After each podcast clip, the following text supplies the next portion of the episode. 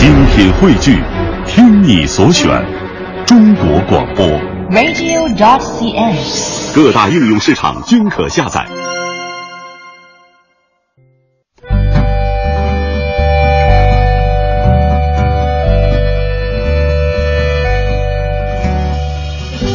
讲述看不见的心灵故事，记录几代人的情感春秋。周一至周五二十一点，我们和您一起重温那些年。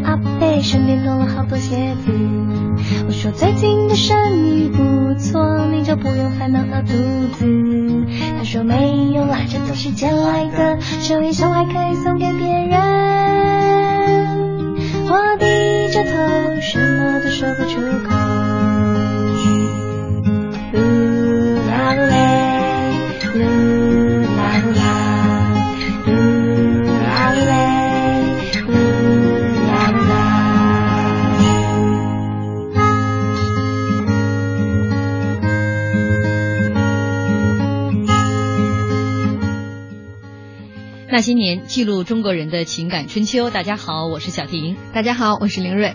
这首歌很小清新，很可爱啊，嗯叫《修鞋的阿伯》。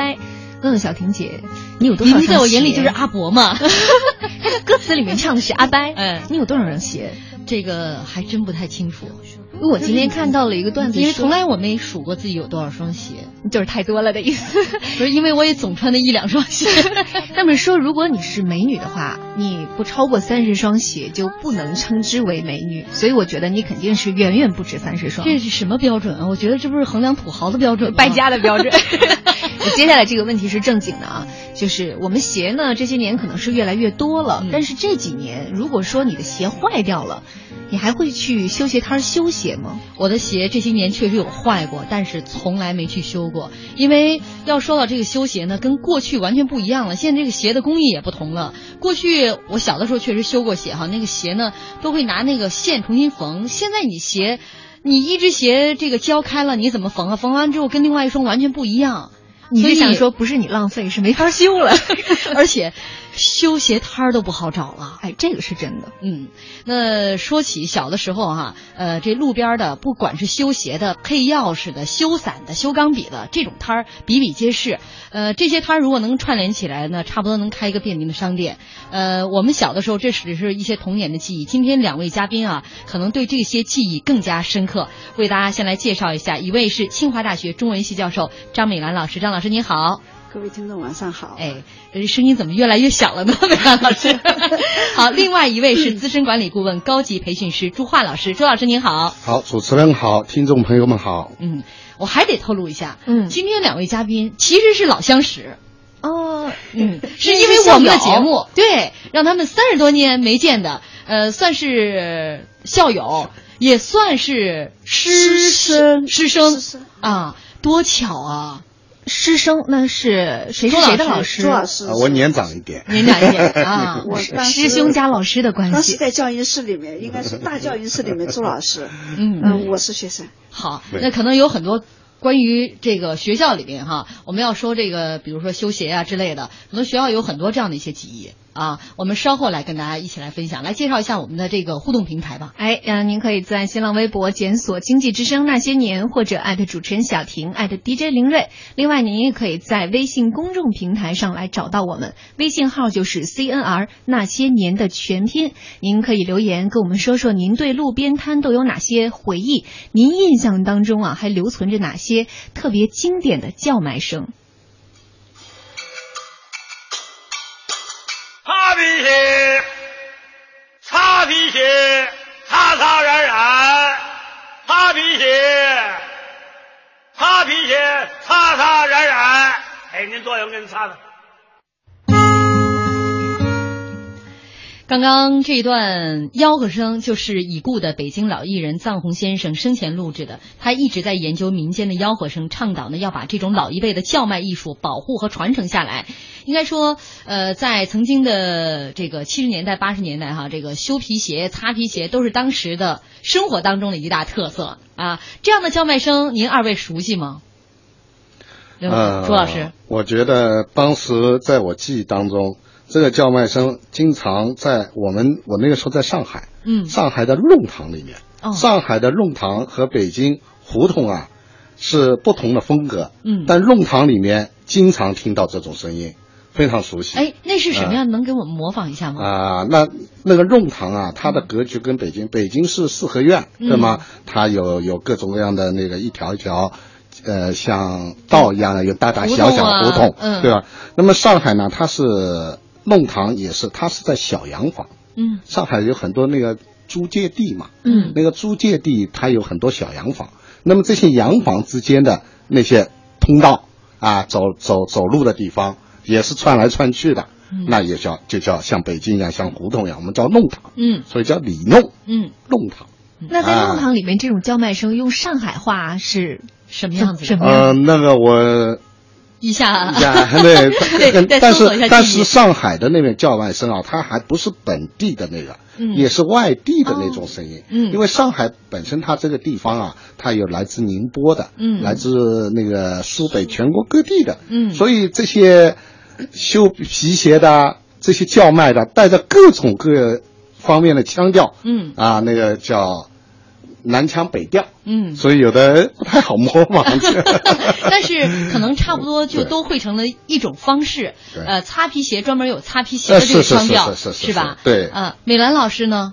我好像对这个记，就是说印象不是很深。就叫卖的这个，就是吆喝擦皮鞋的声音。我主要是在大学校园里。那个就是修皮鞋了，嗯，我们是擦皮鞋，皮 鞋，压根儿不用吆喝，就自然会有主顾前来，是吧？对对啊，那个时候就是我想想哈，在呃上世纪像八十年代，呃，能有这么多的路边摊儿，呃，修皮鞋的、修伞的、修修钢笔的等等，这么这么多摊儿出现，是因为大家都舍不得扔东西，那时候东西都太金贵了，比如说皮鞋。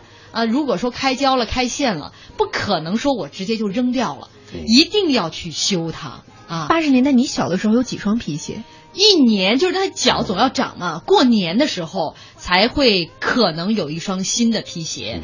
那个时候我们叫做钉子皮鞋，小女孩的钉子皮鞋，那就已经欢喜的不得了了。黑色的，永远就是黑色，没有什么其他颜色，什么白色呀，这些都没有，只有黑色的钉子皮鞋。因为也是跟工艺有关系的，所以大城市会有，上海啊、南京啊这些大城市还是会有这样的一些新式样的鞋子，嗯，但是一般的小城市里不太多。嗯，说我是小城市的，开个玩笑。美兰老师那会儿肯定也是特爱美的女青年啊。您皮鞋小时候不多哎，只有到读书之后才多一点。我是父亲在外地回来的时候，每年探亲一次，会给我带一双鞋，把我妹妹都妒忌的要命。那就只给你带？对，给她带的少。你是因为学习好吧？也不是，因为可能是老大。哦，女孩子中的老大，明白了。你穿剩下来之后，妹妹再接着穿。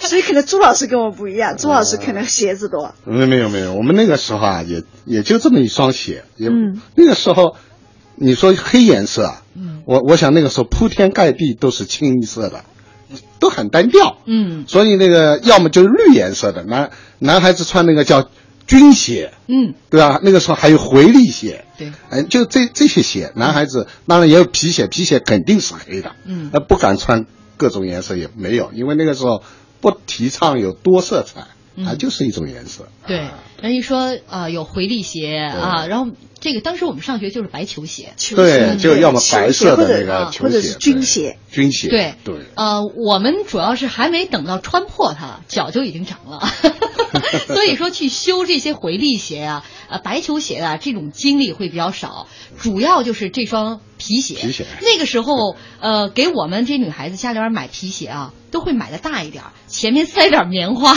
嗯，或者，加一个鞋垫儿，对，那时候鞋垫很盛行，对对对对就是为了想让这个皮鞋多穿两年。而且还是呃害怕那个跟给磨了，扎钉子。对对啊，这个事情就得交到路边摊儿这个修鞋铺去完成它了。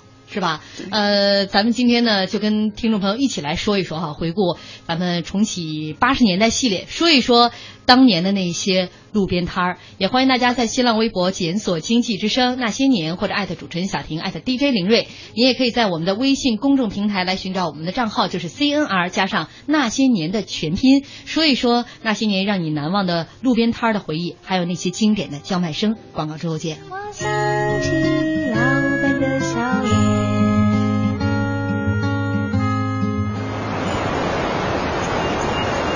这是一首豪放的歌，大河奔流，波澜壮阔，百折不挠，不畏阻隔。这是一首温柔的歌，小溪潺潺，温和清澈，润物无声，滋润稻禾。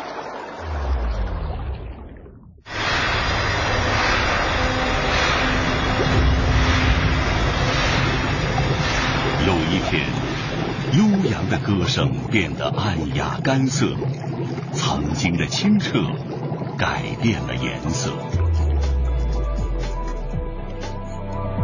水是一首最美丽的歌，责备万物，延续生命，绵延千里，生机勃勃。保护我们的大江大河，不要让这美丽打折。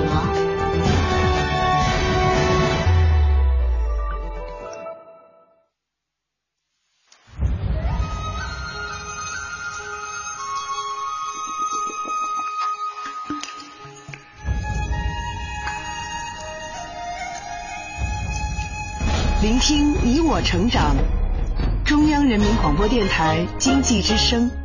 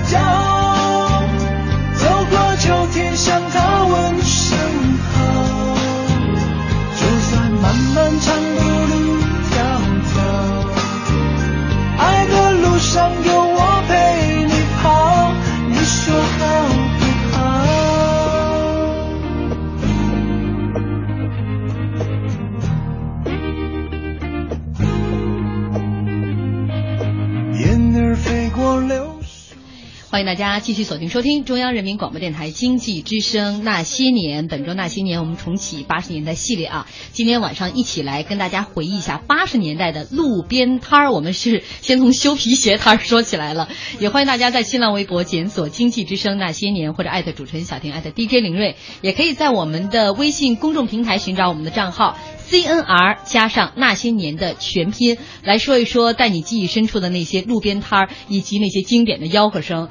在先来说一下微博上一位朋友的留言啊，古罗兰大少说：“你们也放放微信里我发的这些叫卖声呗，再不理我我就没积极性了。”要跟听众朋友说一下，确实有一些朋友在我们的微信当中把他们记忆深处的这些叫卖声、吆喝声发给我们，我们也很感动，很感谢大家。但是吧，像古罗兰大少，我听了太短了，嗯就三秒，这个剪出来之后，经常大家就完全听不明白。所以说，也请听众朋友们。发的时候，一是发的早一点儿，我们能够剪辑出来给大家放，不是说我们在直播间随便一点，这个微信声音就能出来。我们需要把微信当中的声音下载下来，重新剪辑，才能够在节目当中来放出来。一是这个时间问题，第二呢就是录的时候稍微长一点儿。如果这话本身短呢，咱们就自己 repeat 几遍，对吧？修鞋喽，修鞋了，多喊几遍。哎、你说你们那个时候一双皮鞋可能要这一年四季都在穿它，最先坏的是哪个部位啊？一年四季也也不至于哈，那不是省着穿，就是男重要时刻的时候才会穿。男男男孩子男生会这样的，嗯啊，那一双鞋一年到头就一双鞋盯到头，嗯然后我觉得我那个时候一双皮鞋。真的是穿了大半年，夏天不可能穿皮鞋，嗯那个时候凉鞋。到了能穿皮鞋的，基本上就一双鞋穿到头了。最容易坏的地方嗯是后脚脚脚底后的那一块，就本来是平的，走走走走斜了，就鞋缺哎磨磨弯了，哎不着地了，有一块缺了一样的那种感觉。嗯啊，然后我做过一件事情，然后就专门到那个修摊的地方，嗯让他补一下。他怎么补啊？就拿一块，呃，铁的像铁皮一样的东西，嗯啊，然后就给你用钉子给钉上。他说：“看你还能磨破没有 这个有一个专业术语叫定掌。啊？定掌，对，这就叫定掌。对，然后有定前掌的，还有定后掌。后掌，主要是后掌，我觉得好像因为跑嘛，嗯嗯对啊，跑。就是呃后掌一般定在鞋的两个外侧。哎，对外外啊外，面，左右两双鞋就是两只鞋，都是都是分别是在它们的外侧，是一个半月牙形的。呃，是是是，是吧是这样的一个铁的东西，对，是一个铁的东西，尤其就是你定完掌子之后，这个鞋在水泥地上走路就是哒哒哒的那个声音极响。对，我真是经常会觉得。什么什么什么马蹄声人飞扬的那个是马蹄声，就那首歌的歌词马儿，蹄声声是吧？人飞扬。就类似于这种感觉，就是有时候感觉那火花都能出来。那声音特别响啊，然后还有定前掌的，呃，定前掌的相对少一点，但是我印象当中好像是鞋的前鞋的前半截儿哈，一个大半圆的橡胶皮是定在前面，对吗？美兰老师？对，因为呃，有的人就是就是那个，其实说的不好听的，也就是那个鞋底儿太薄了，嗯，就是穿的那个像我这个平脚底的，穿的那个地方就疼，所以加一层啊就比较好。嗯。另外一个，我的脚是宽一点儿，经常在那个小指头那个地方会把那个皮会磨成一块儿，嗯。然后所以在那个地方会会加一点儿加固一点儿，有的时候还要叫那个工匠。嗯拿个锥子把那个周围再缝一遍，用绳子再再缝一下子，这样坚固一点。没错，那个时候一般分两种掌哈，一种就是金属的嗯啊，定那个铁掌，还有一种就是牛筋底儿。啊，就是这个修鞋的师傅嗯会有这种橡胶和牛筋底儿给你再加一层。对啊，说起这个路边摊儿的这些师傅们，你们对他们，如果现在来刻画他们的这个形象，啊，他们是一个什么样的形象，在你的脑海当中？袁兰老师，我觉得还是蛮任劳任怨的，嗯。你说什么叫什么都挺挺挺帮挺帮衬的，嗯。就是呃态度特别特别的好。我我我觉得他们我挺喜欢他们的。嗯，呃，我印象当中就是一般就是呃穿着这个灰的上衣，嗯。戴着袖套，还有围裙，围裙嗯。啊，他那围裙一般都是蓝色的，对。是吧？嗯。特大的一个围裙，呃，双腿上还要加一块布。对对对呃再多加一一块布皮的，是一块皮的，他害怕就是磨着他的这个衣服了。嗯。他是这个样子，拿个锥子，嗯。戴个眼镜。对对对，好多好多修鞋师傅会戴个眼镜哈。嗯啊，然后他们那个钉鞋掌的时候，经常有一个有一个东西杵在那儿，然后把鞋呢就倒扣在那个钉鞋的那那那个那个模子那像是像模子吧，反正一一一一个装上一哎样的，对对对是吧？是模子把那个鞋就倒扣在上面，一头大一点，一头小一点的。对对对，嗯然后就开始来来来修。如果有破的地方是怎么修？比如开胶的地方是怎么修？然后过去还有他们手上那个工具呢，一般会有一根像锥锥子一样，就是锥子，锥子锥子啊，然后就是缝那个这个是边儿。纳鞋底的那个绳，那那个那那个线，对纳鞋的那个鞋底线。嗯它还有一个细节我，我蛮注意的，就他那个模子啊，嗯他有时候有的老师傅他会用一个套，自己做的一个橡胶套，嗯给套在这个模子上。我怀疑是什么？怕锤子锤的时候不小心 锤的那个保护手的那个大拇指的那个。对啊，就哎像赶马的这对对对手上有一个扳指哎，一样。它有一个有一个东西。对对哎对，它另外还有比如说，可能怕那个胶弄对弄在拇指上上，对嗯，它有个保护的。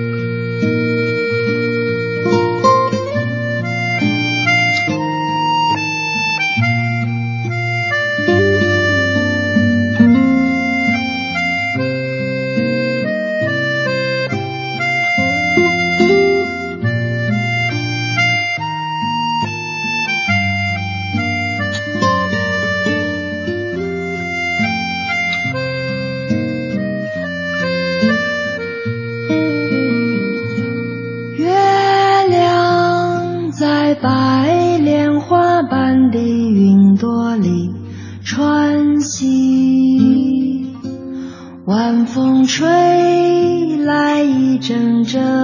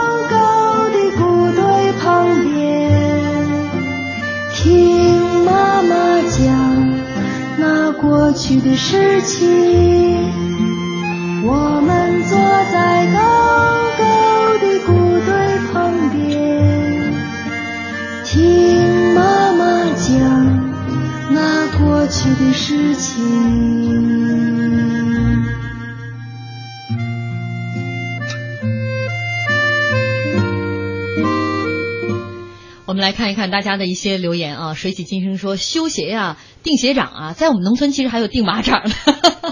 呃，还有一位朋友啊，这个涛声依旧说，我们新兵的时候刚发的水兵皮鞋，大家都钉了前后掌来保护皮鞋底儿，一出操惊天动地呀、因为两年才发一双皮鞋的，可爱些了，天天擦。现在想想都觉得挺可笑的啊。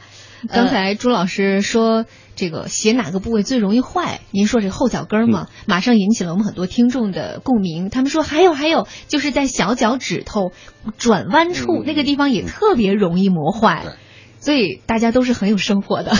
对，呃，这个叫金玉琪，微信上的朋友说，记得小时候还拿妈妈的凉鞋换过糖豆呢，这事儿也干过。这没挨揍吗？这个 一定肯定得挨揍啊！那时候凉鞋值钱多了哈。呃，那时候修一次鞋大概多少钱？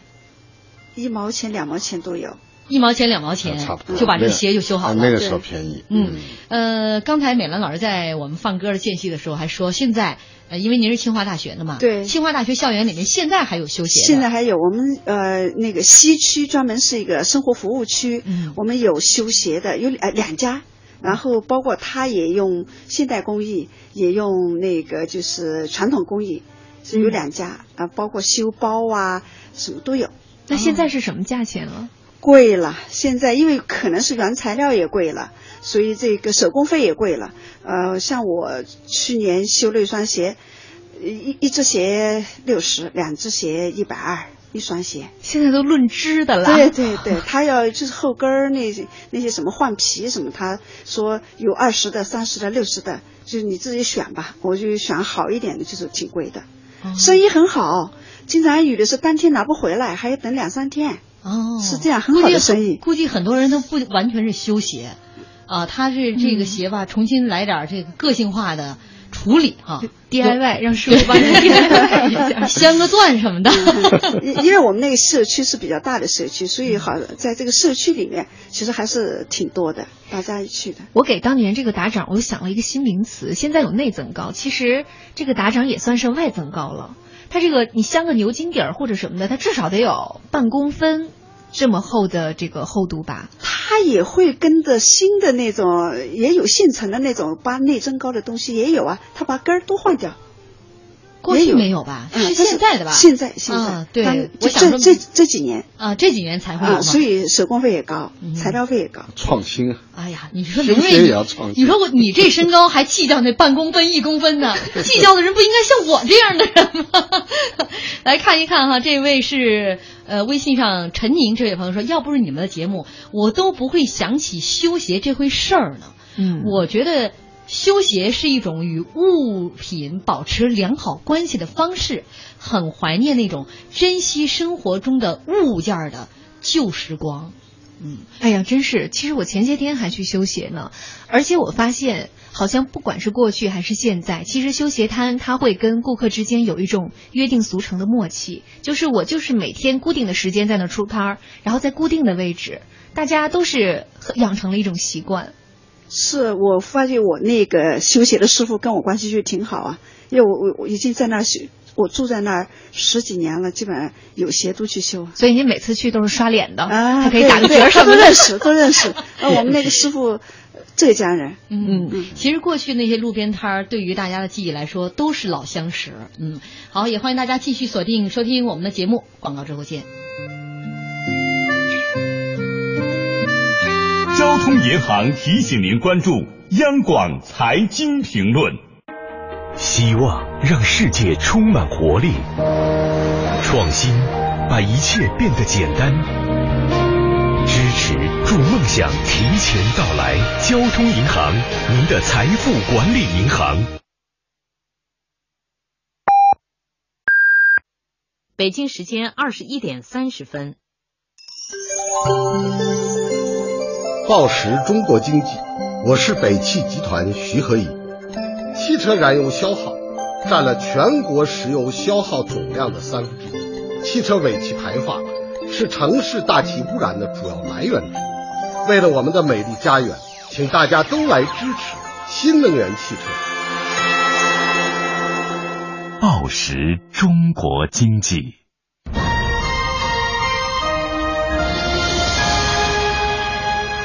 济之声，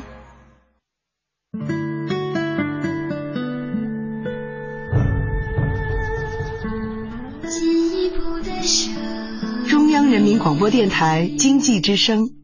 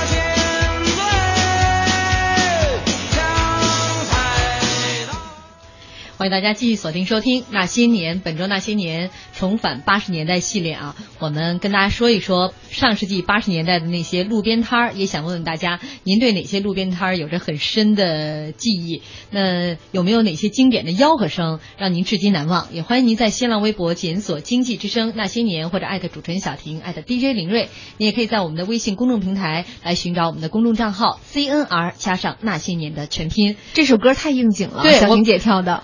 我有听众朋友对我们表示不满了，那您那人儿说，今天跟修鞋的干上了哈，光修个鞋就聊了半个小时，师傅早把鞋修好了，赶紧拿走拿走。他 说要在现实生活当中，这可能估计早跟咱们急了，咱们得堵着后边人多少生意啊！说这修鞋师傅手艺好吧，肯定一得修得好，二得修得快啊，所以我们赶紧换摊儿啊，从修鞋摊儿到了这个呃磨剪子、修菜刀。这个吆喝声应该大家都非常熟悉，磨剪子嘞，抢菜刀。这是全国都通用的吗？呃我觉得全国统一的，这倒是可能全国统一的，对对，上海也是这样，对对。这个蛮奇怪的哈，呃，好像听说是在曾经的这个电影《红灯记》当中对对对对，就有这样的一个角色出现，就是这个地下党，然后就是扮成了呃磨剪子、戗菜刀暗号暗号对暗暗号就每次喊这个嘛嗯，结果这个就就变成了全国通用的这样的一个吆喝声了，所以这是第一个启用这个吆喝声的是有这个渊小商贩儿源？吗？有应该有吧？啊，反正就成了因为这也是跟生活密切相关的。嗯，反正这个声音就成了，呃，曾经就是上世纪七十年代、八十年代大家非常熟悉的一个吆喝声了。就只要这个人来了，就是大家就会把自己家里的刀、剪子拿下去请人家磨啊。我想问美兰老师，呃，朱老师，当时您家里边会有磨刀石吗？有，我也也买了，但是不太会用。但如果是师傅来了，还是主动的把刀拿出来，嗯让他来做。嗯，我们那个时候有一一个小的那个那种磨刀的东西啊，自己在家里面怎么在这上面磨，感觉还是磨不快，嗯。还是要找老师傅，在那个专业的他专业的那个工具上，他有一套工具啊，嗯。嗯呃，实际上在上面磨那工具其实很简单，它好像拿一桶那里边有点水，对，然后有一个磨刀石，然后一条长条凳子上，对是个长条是吧凳子？对他把磨刀石放在凳子的前一端，他呢这个双腿开叉坐在这个这个长条凳的后面，对然后就拿这个刀就在这个磨刀石上就这么估。计我们做不好，也就是没有那个长凳子，用的那个力气不一样。长条凳应该还是挺好还有那个砖的也不一样，它有粗和细，嗯两两种砖。啊、我们有的时候家里面就是磨刀的那个哎，对对砖是，吧？一种是砂砖，就比较粗，嗯。它给给做第一第一第一道工序，嗯。然后第二道工序呢是比较细的一个磨刀石，嗯。然后再进行加工，嗯。它有一套程序，哦最后保证你能够哎这个刀出来非常锋利，看来您家那个刀也没少磨。没少磨，真没少磨。这老师傅多长时间会来一次呢？磨刀啊，对，那他肯定不会天天过来啊，那不会但但但是他有也有一定的规律，他可能有像、像片区一样，嗯它就是他就在这一一片弄堂里面转悠，他转多少时间多呢？骑了个自行车，他他骑他就是也是一种工作，他从这个呃社区到另外一到个到社区啊，那个时候现在叫社区，现那个时候叫弄堂街道啊、弄堂里面哎，嗯嗯，我现在偶尔还能在清华的校园里，我们的校还能听到。你那个就是你你们校园是非物质好复古啊，真的还能还能听到。我有时候觉得，哎，我是不是听错了？嗯还是那个广播里的？一看就在我们小区里，还真是一个骑的，还拿了一个那个像个呃嗯那个叫什么什么板树儿一样的，这么一敲，嘣儿嘣儿的那种响，嗯然后说这个磨刀了，磨剪子了，还是还有他骑个自行车嗯啊，后面有一个小袋子，嗯就是他的工具的那个袋子，还是有。反正每我就印象很深刻，每次磨刀磨剪，它会上面加水。对，有一桶水，啊它还有它带带一小桶，有个那个时候它那个有的是我记得那个时候他没有骑自行车的呢，是扛在肩上的，嗯。扛在肩上，他那个长条凳边上挂了一个小的一个铁桶，嗯。铁桶里面就有一点水，哦，哎，呃，我们微信上孤家大少他说第一次磨是叫粗砂，后面的叫油砂石，油砂石，太专业了。他有专业的。我我们听众里边也有磨刀的。这位我们微博上有听众朋友说，小时候家里还有磨刀石，磨过菜刀，磨过斧子，磨的最多的就是镰刀吧，因为在农村里边几家，你知道每家每户都得割麦子呀，呃，都会把那个镰刀这个在这个磨刀石上一边磨刀一边淋水。要这么来磨，嗯，所以就村的，就是那个时候的锅碗瓢盆，只要是坏了，大家都是舍不得丢的，不光是刀，还有锅对对，那个时候你看现在哈，呃，一把刀就是我们可能切面包有切面包的刀，切蔬菜的刀，然后砍大骨头的刀，这个刀的种类已经各式各样。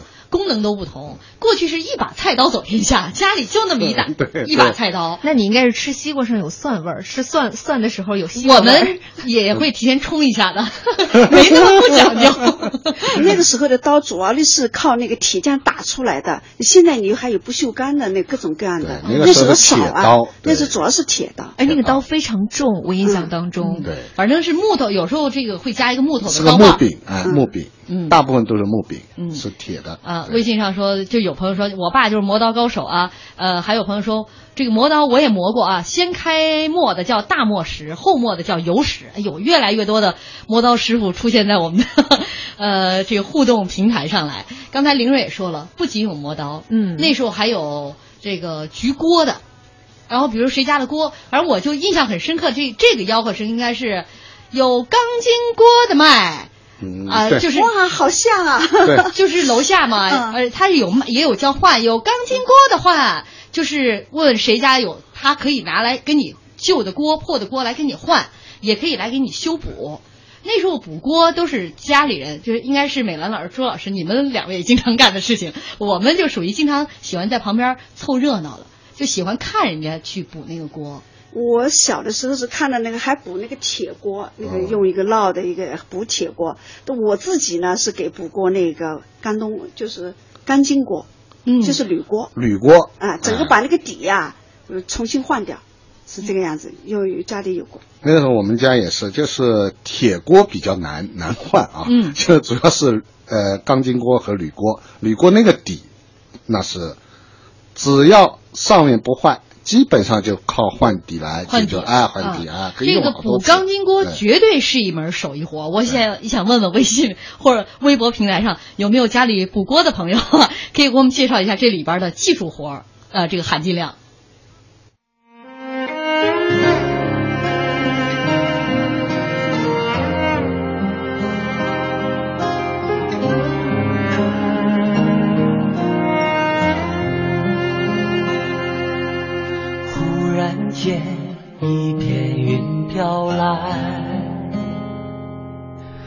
我怎会潸然泪下？那泪珠掉落花间，花儿告诉我你想家啦。突然看见肩上行囊，行囊问我家在哪儿啊？家在风起的地方，离开他已多少年了？多少年了，多少年了，多少年了，多少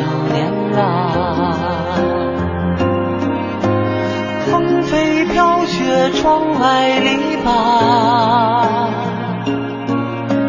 小河清清，鸟儿翱翔。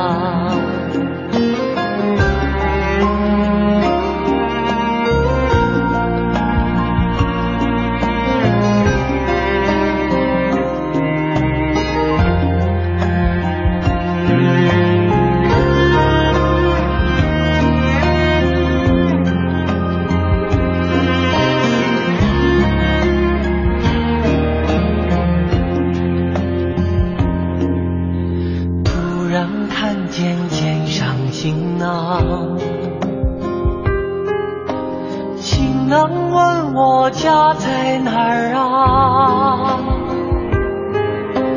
家在风起的地方。离开他已多少年啦？多少年啦？多少年啦？多少年啦？多少年啦？飘雪，窗外篱笆，小河轻轻，鸟儿翱翔。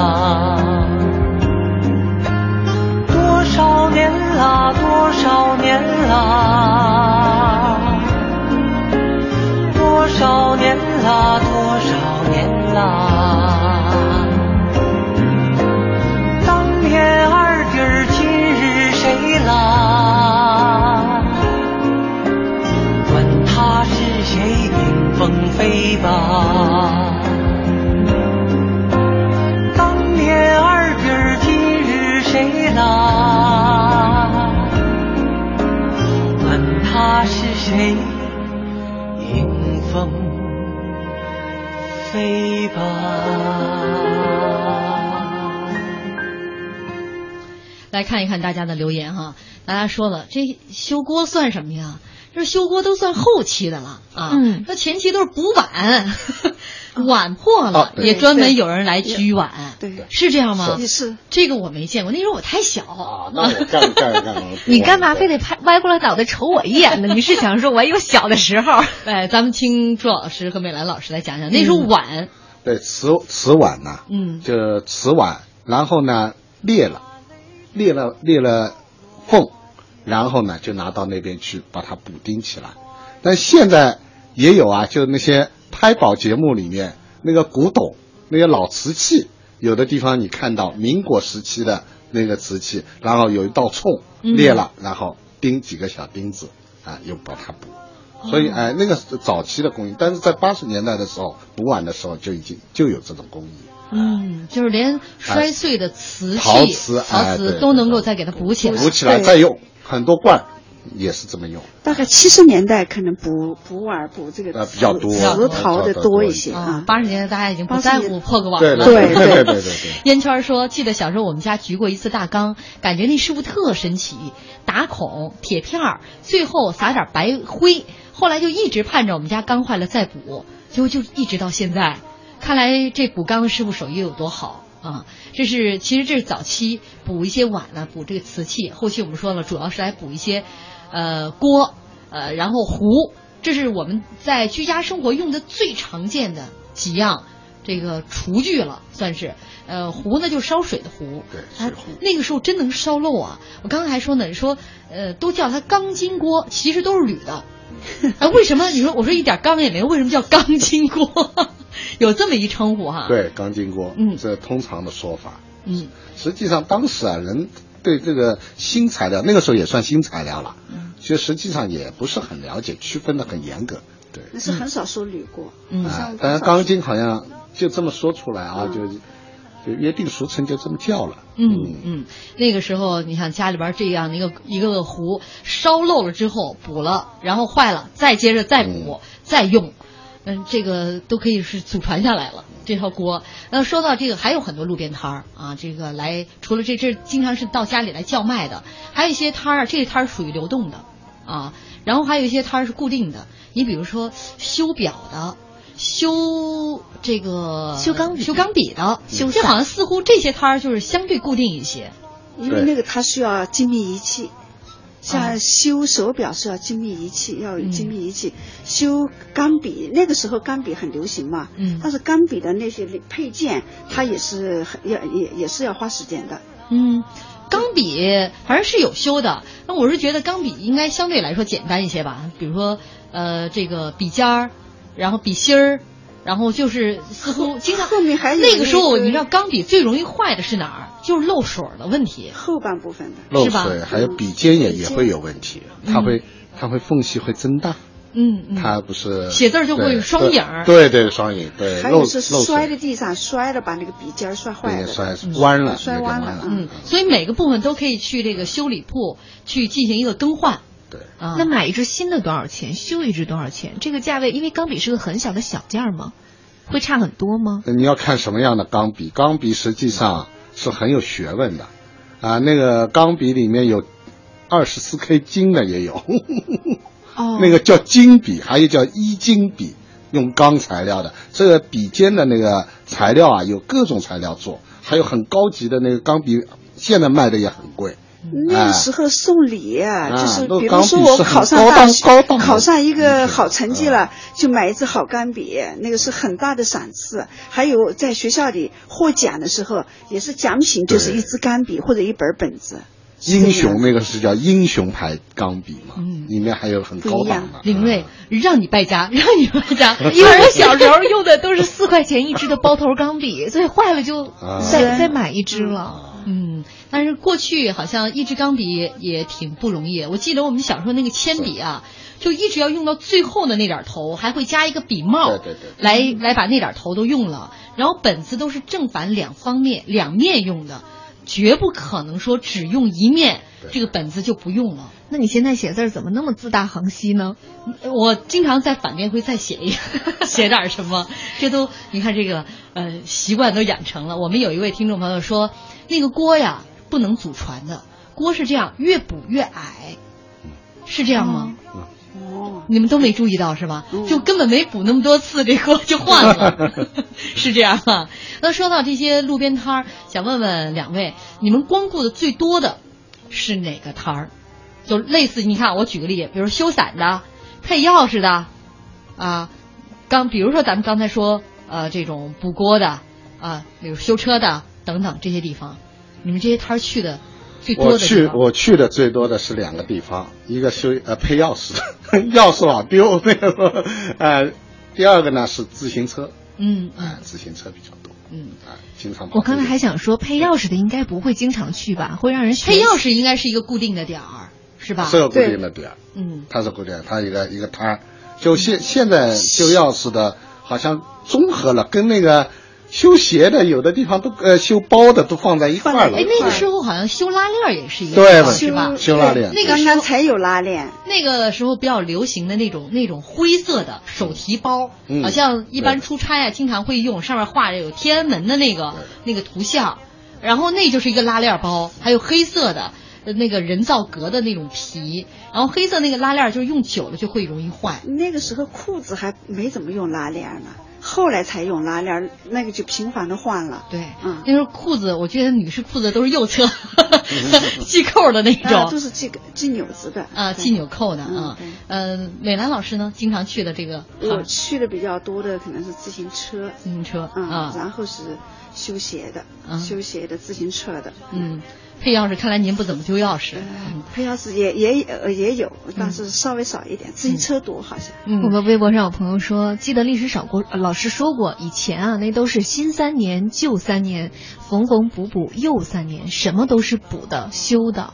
而且给我印象特别深的是，除了修补，很多老物件是可以拿来换东西的，比如说可以旧衣服换鸡蛋。这个也是我印象特别深刻的。那时候经常会有一个就是农村来的一位阿姨，挎着一个篮子，都是自己家的土鸡蛋，到你家就是会在楼下喊换鸡蛋，然后可能一件衣服换一两个鸡蛋。这个朱老师和梅兰老师也都有印象吧？呃，换鸡蛋的事情，我其实我让我想起了我妈妈那个时候，就是为了，因为那个时候也是，呃，就是关于经济的模式，还是这种就是计划经济，就是非计划的这种这种经济还不是很那个的时候，但是农村的妇女会把鸡蛋拿去到城里去换。我妈妈曾经加入这个行列，因为我的家是南通的，我妈妈会拿着坐了轮船去上海，到上海去，所以说起这个话题，我都很想我妈妈。很心，其实挺心酸的、嗯，对，挺心酸的。后来在我在南京生活的时候，专门有一个老中年的男人敲敲了一个担子，换鸡蛋喽，换鸡蛋了。我常常会想到我妈妈那个场景，嗯所以我每次都会。嗯、拿很多东西去跟他换，我不跟他讲价格。嗯，呃，换以物易物啊，这个应该是在八十年代80年代初哈到中期中后期，中后期是比较常见的，嗯比较常见呃，包括那个时候家里边儿小朋友喜欢攒那个牙膏皮，嗯那时候牙膏皮是金属的，嗯，对对吧？对，现在的牙膏皮都是塑料的嘛。两分钱一个。对，那个，所以家里的小朋友啊，就像我们家姐妹三个都抢着这活干，因为我父母也不稀罕，就是拿这点钱了。我们谁抢着那个牙膏皮就去换，换个两分钱呢就可以买糖吃，就变成了自己的零花钱了。哎，我之前还看过一个小的纪录片儿，就说以前的孩子呢，会这个有很多老大爷，他会拿着牙膏皮儿去换糖人儿。或者是旧锁头换糖人儿，然后就有这样的小孩子，因为太想要那个糖人儿了，就把牙膏都挤出来，直接把牙膏皮去，就跟着老大爷那个换。那个时候哪是这种挤，就是挤完了之后啊，还会拿剪刀剪开一点，把牙膏皮完全给哦它掰开之后，把里边所有的牙膏都用完，是这个牙膏皮才能去换钱呢。所以说那孩子挨揍了呢。呃，那个是那个那个时候牙膏也挺贵的，对就是哦不是所有人家都舍得用的，就是农村有的人家都真的舍不得用盐水刷的，就这种样子用。所以说，这个我们换牙膏皮就能够让我勾起来那时候用牙膏的时候，就是特别省的用，就是挤呀挤，就是把那个。呃就是会现在好多人有那个习惯，就是从尾巴开始卷那个牙膏，嗯那么用，一直卷到最头，实在顶不出来之后，还要拿剪刀最后剪开，再把里边剩余的牙膏用了。嗯，这都是那个时候留下来的好习惯。这个你就是你是你是想说金牛座无论在什么时候都会这样做是吗？我是在想，你说现在这牙膏都是那种塑胶的了，你还跟那儿卷，你也卷不起来。关键是没人收了。对，没人收了。对，主要是这个啊，就是在我们的微博和微信平台上，大家都很今天很积极啊。那有朋友在说，嗯、像这种换钢笔，貌似这个修表、修笔不是摊儿啊，在商场里的大门口都有柜台。啊，这其实，但我是记得好像修表是相对专业一些，有就柜台。专门的啊但是修笔还是比较常见的。啊。如果都到那个大商场，因为商场不多，就关于逛商场，我们也可以再说一说。因为修表的他都是要带一个，也要带一个镜子，专业的镜子。个专业的放大镜，嗯。其实修表那个修表匠是非常好的行业，对。好多好没。表说不定都给他换掉，你都不知道。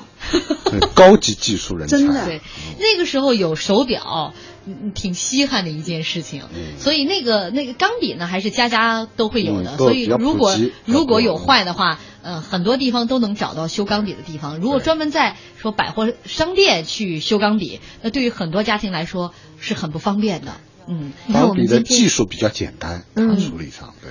我们微信上陶成一就说中华的牙膏能卖六分啊，因为是铝的。其实你看，我们今天数到了这么多职业，好多职业到今天已经消失了。嗯，就是时代在进步，但是他们曾经给我们带来的这些快乐，都还是留在我们的记忆里头。我是觉得，呃，也未必是快乐，它是生活的一个组成部分。对，就是说到上世纪八十年代，就不可能没有他们他们的存在。对，它就是一种生活方式了。那个时候，大家都是以这种方式在进行生活。对，嗯，后来随着这个电子表出来之后，修表的像电子表的修的就稍微少一些了，不像以前机械表了。我们听众朋友说，还有修家具的，还有卖头发的。哦哎，对，有卖头发的。嗯小林姐卖过头发吗？没有，我卖过，我卖过头你是发。卖自己的头发吗？对，曾经啊，小学的时候的学费交不了啊，小学的学费交不了，卖五毛钱或者多少钱，说不定还能交个学费啊，干过。您那会儿没心疼的直哭啊？嗯，没有，就是因为要交学费。要我我也卖。你这头发反正还能再往外长，是吧？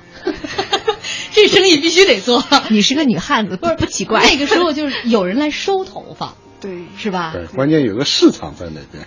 对，呃，今天跟大家分享了很多，时间关系只能讲这些了。其实还有很多的摊儿，比如说那种流动的弹棉花的，是吧？嗯这是一个大家都非常呃记忆非常深刻的一个流动的小摊儿了。这个一年差不多分成两季，总来你们家楼下来叫唤，呃，可能家家也都有过这样的一个去弹棉花的场景。未来呢，我们这个八十年代的关键词儿系列内容还有很多可以跟大家来慢慢的分享啊。还有很多朋友在跟我们在分享，像小燕在微信上给我们发了一张锅的照片儿。嗯，真的是，她说看到锅上的暗钉了吗？前几天烧坏了一个小锅，我丈夫显示了他的修锅手艺，用暗钉钉上不漏了，老佩服他了。是暗暗钉，是那种图钉是吗？这个没有太细看了，但是我把图片打开，确实他新拍的一个就锅的锅顶。对，都是那会儿留下来的习惯啊。这个可能像朱老师还有美兰老师，可能你们二位在那个呃上世纪七八十年代走过来，也有很多生活带给你们的这些手艺。然后，其实以后节目当中也可以跟大家来分享分享。嗯，自己就修过自行车，因为有的时候修自行车太晚了，早上要送孩子，那怎么办？家里都有一套工具，这全有。你瞧瞧，袁老师说的太晚了，你 下次专门咱们再来说，聊聊您的副业。对，说自行车时候再说。你看我刚一说头发，袁老师我卖过头发，说自行车我开过自行车摊儿，差点就开摊儿了，修过自行车哈。呃，今天也非常感谢二位嘉宾做客我们节目，也感谢大家收听，有这么多的这个留言在跟我们互动，呃，一起来回忆八十年代这个路边摊的这个记忆。嗯，好，呃，今天的节目就到这里了，你要不要找一下你的老朋友浩浩乎平沙无垠呢？呃，这个你没找到他吗？还得我来找是吧？好了，那我说一下吧。浩浩乎平沙无垠说，那时候路边摊像五颜六色的花朵，吆喝声就是花香，顾客们。呃，寻香而来，各取所需，各解所局，呃，各解所急，把缺了边角的生活重新打扮的神采奕奕。时光荏苒，路边摊的花朵留在了记忆里，花香消散在了光阴里。好，今天的节目就是这样，谢谢大家，我们明天再见，明天再见。潸然泪下。